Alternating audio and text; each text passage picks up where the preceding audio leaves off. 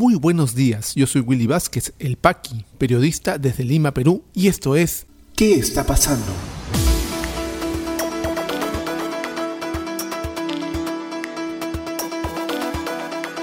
Estas son las noticias de hoy, miércoles 24 de febrero de 2021.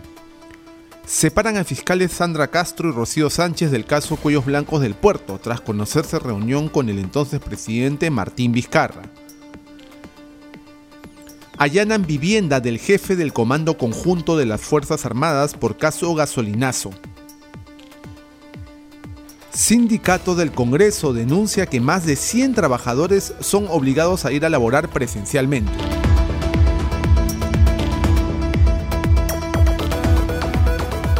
Vamos al desarrollo de las principales noticias aquí en ¿Qué está pasando?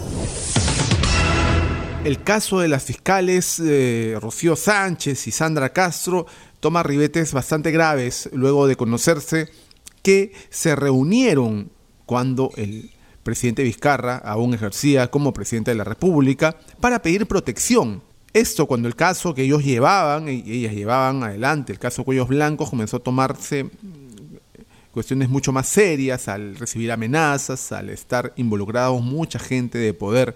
Recordemos que ya investigaban el caso Cuellos Blancos por una red de narcotráfico en el Callao. Ahí se descubrió todo el caso que se destapó a través de las escuchas telefónicas, estos audios de la vergüenza en donde se escuchaba al señor Inostroza eh, negociar eh, sentencias y, y lo que todos ya sabemos. Pero esto se inició en una investigación de estas fiscales eh, sobre un tema de narcotráfico, de lo cual todavía aún no se habla, ¿no? Pero bueno, ellas acudieron al encuentro del entonces presidente Martín Vizcarra para pedir protección. Eh, muchos especialistas en la materia, muchos constitucionalistas, muchos especialistas en el tema legal han dicho que esto está, por lo menos, es irregular. Entonces, lo que ha hecho la fiscal de la Nación, Zoraida Ábalos, es separarlas del equipo, no de la fiscalía aún, del equipo especial que ve el tema Cuellos Blancos. Informa el diario El Comercio. La fiscal de la Nación, Zoraida Ábalos, anunció este martes que las fiscales Rocío Sánchez y Sandra Castro serán apartadas del equipo especial Los Cuellos Blancos del Puerto, tras conocerse la reunión que ambas sostuvieron en 2018 con el entonces presidente Martín Vizcarra. En diálogo con RPP rechazó las afirmaciones de la fiscal Sánchez y declaró que no tiene amistad ni con la fiscal Castro ni con el expresidente Vizcarra y consideró que eso forma parte de una leyenda. Cita declaraciones de Ábalos. Esa afirmación es falsa y temeraria. La rechazo. Yo no tengo amistad con Sandra Castro como tampoco la tengo con Rocío.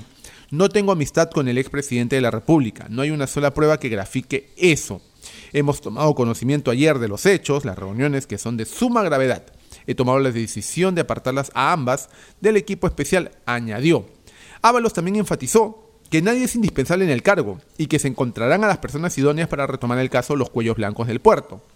Este es un hecho grave y en realidad en resguardo de la persecución eficiente de esta investigación histórica en el país, mi despacho ha tomado la decisión de separar a ambas de la investigación. Esto se va a materializar hoy en una resolución, subrayó. La fiscal de la Nación indicó que esta situación merece una investigación a cargo de la Oficina de Control Interno. Hay que tomar con mesura esto, merece una investigación y que las fiscales salgan del equipo. Por supuesto que nos perjudica como indicación, pero confío que vamos a continuar con el caso porque nadie es indispensable. La decisión se adoptó luego de que este último lunes Castro revelara que se reunió con Martín Vizcarra y la fiscal Rocío Sánchez debido a que necesitaban el apoyo del presidente de la República porque el caso comenzaba a tomar ribetes muy, muy graves. Es lo que dijo la fiscal. La fiscal de la Nación ha sido muy clara en decir que no renunciará. ¿Por qué? Porque ya hay muchas voces, sobre todo desde el Congreso de la República, en donde piden su renuncia por este caso que realmente eh, es escandaloso. ¿no? La fiscal de la Nación ha dicho que no tiene por qué dar un paso al costado. Y cito sus declaraciones. He venido trabajando desde que he empezado sin miedo yo sé que hay un sector interesado en desprestigiar no solamente a la institución, está interesado en desprestigiar mi gestión, expresó.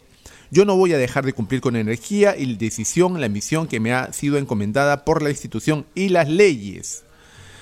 Entonces, esto está bastante grave, no solamente por el discurrir de estas fiscales, ¿no? que no se entiende, ellas trabajaban directamente en este caso, destaparon muchas denuncias bastante graves, pero lo que hay que preguntarse es quién al final se beneficia con todo este run run, con toda esta crisis, con todo este caso.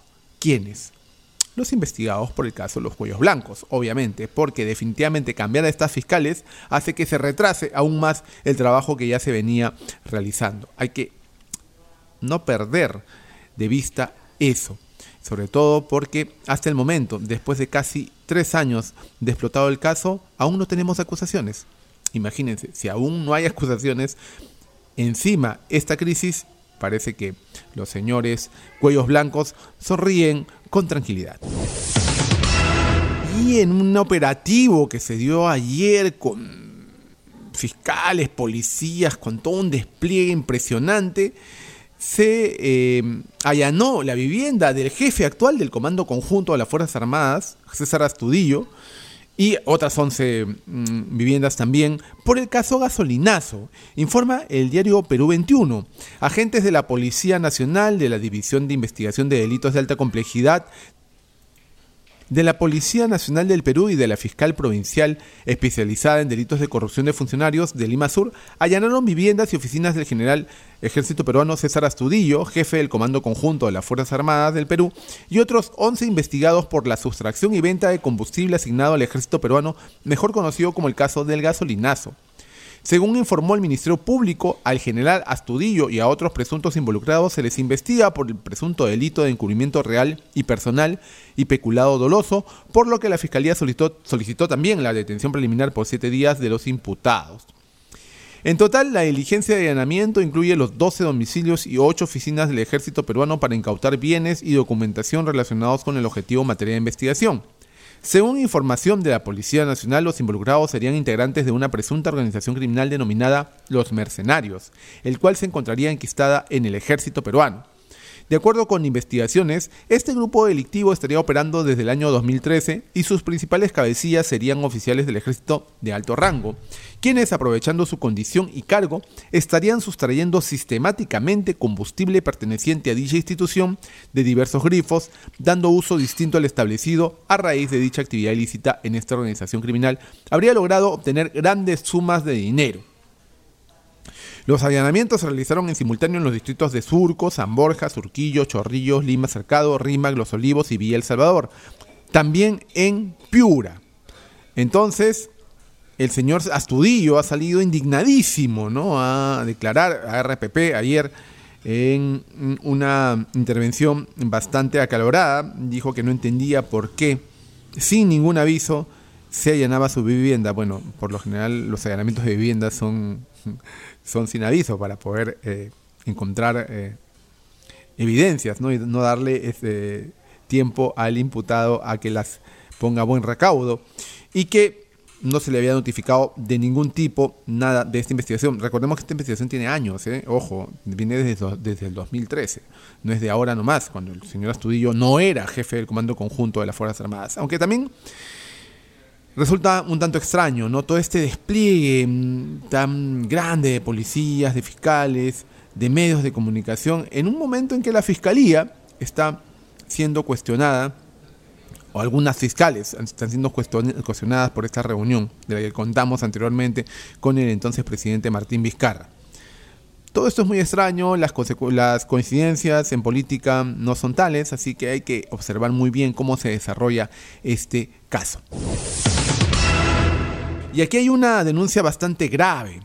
El secretario general del Sindicato de Trabajadores del Congreso, Tulio Vizcarra, indicó que más de 100 trabajadores asisten a laborar de forma presencial, son obligados a asistir de forma presencial, pese a que eh, hay una normativa desde el Ejecutivo, ¿no? desde el mismo gobierno, desde el mismo Estado, en que se haga trabajo remoto.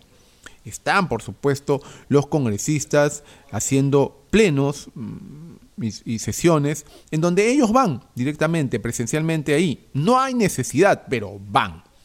¿Ok? Eh, y por otro lado, mm, según nuestras fuentes, los congresistas Merino, Burga, todo este grupo de eh, Acción Popular estarían obligando pues, a sus trabajadores a ir presencialmente. Informa el diario El Comercio, más de 100 personas que laboran en el Congreso, entre personal de servicio parlamentario y de los despachos parlamentarios, asisten a trabajar de manera presencial, informó a El Comercio el secretario general del Sindicato de Trabajadores del Congreso, Tulio Vizcarra.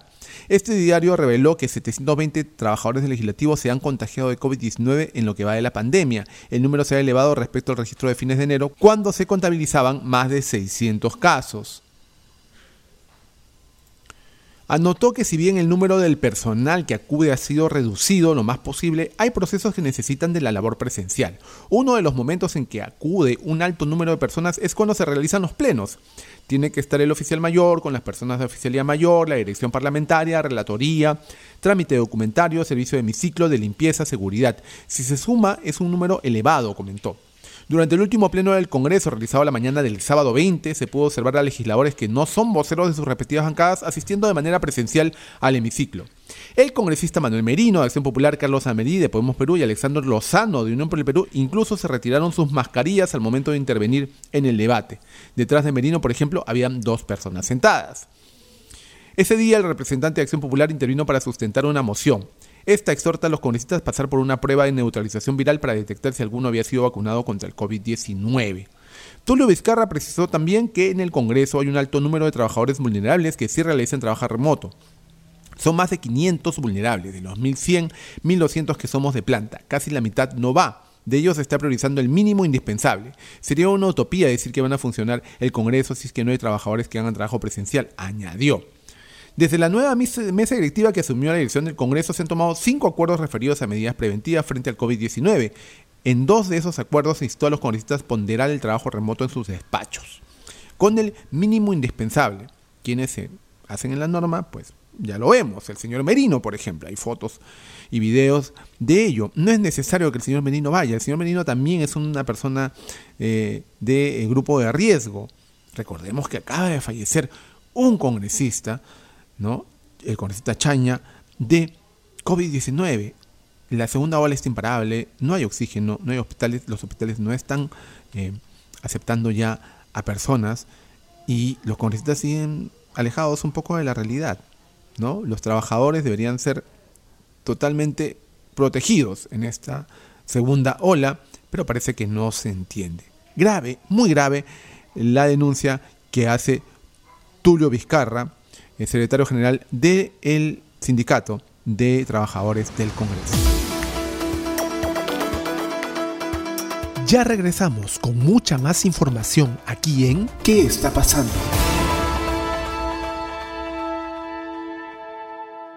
Y este podcast llega a ti por un gentil auspicio de La Mamina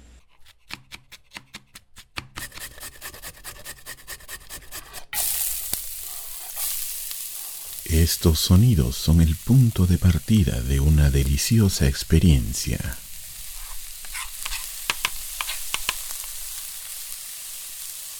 La mamina, lasañas, pais y más. Cocina casera en tu mesa. La mamina, el amor se come. Delivery gratis San Miguel, Magdalena, Jesús María, Pueblo Libre. Para otros distritos, consultar tarifa de reparto.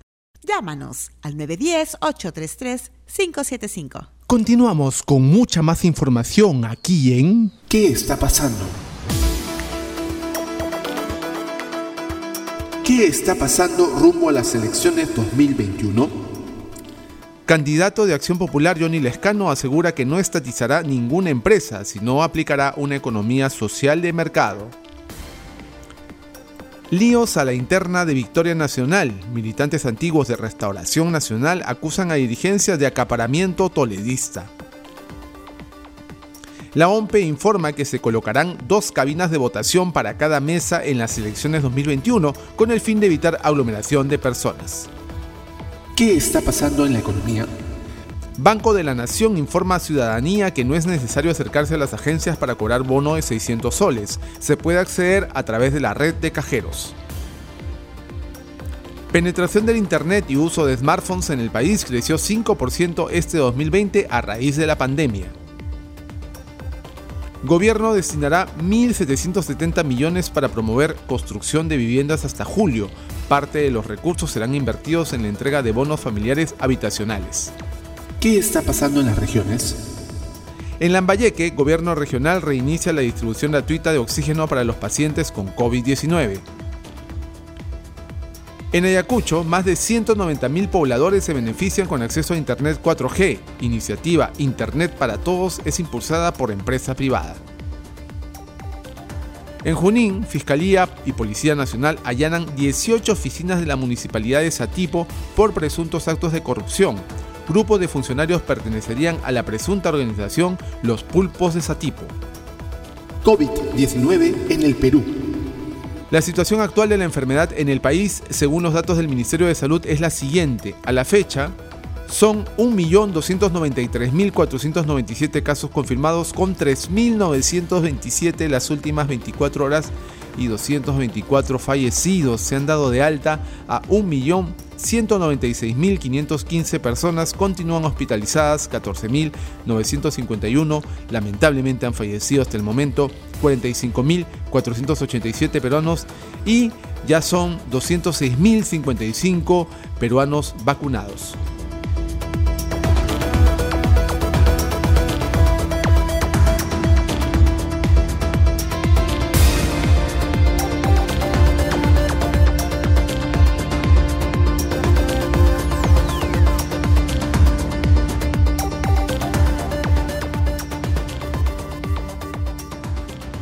Si te interesó este podcast de noticias, recomiéndanos con tus contactos porque estaremos enviando este audio todos los días para que puedas tener una aproximación noticiosa a lo que está pasando en el país.